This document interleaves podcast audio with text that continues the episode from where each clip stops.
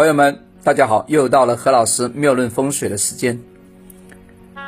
呃，前阵子呢，何老师讲了蛮多那个比较浅显的专辑啊，后台里面得回来很多数据啊。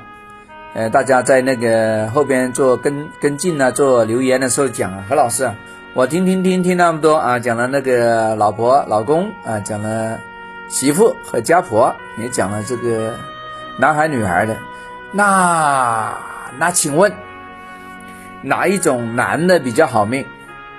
哎，这个比较难回答。为什么？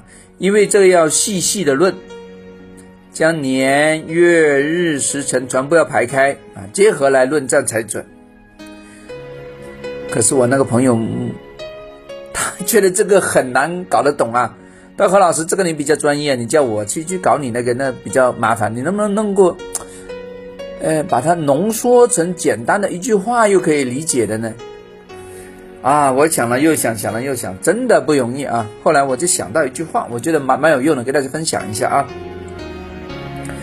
啊，这个不是百分百哦，啊，但是呢，这个有有，这机会蛮高，啊，命中率蛮高。我跟大家讲讲啊，就是如果是男的，比如说在听我们这个讲座的朋友们，你是男性啊。如果你的五行啊，你在那个你的日主啊，我们排开那个 DNA 之后，你的日主是阳性的话啊，啊，比如说是阳的木，就是甲木嘛，对不对？阳的火是吧？还有呢，丙火，那么剩下的是什么？土啊，阳的土啊，很热的土啊，戊土，根金。啊，硬邦邦的那个根茎，还有那个壬水，这种男的呢都比较好运。为什么？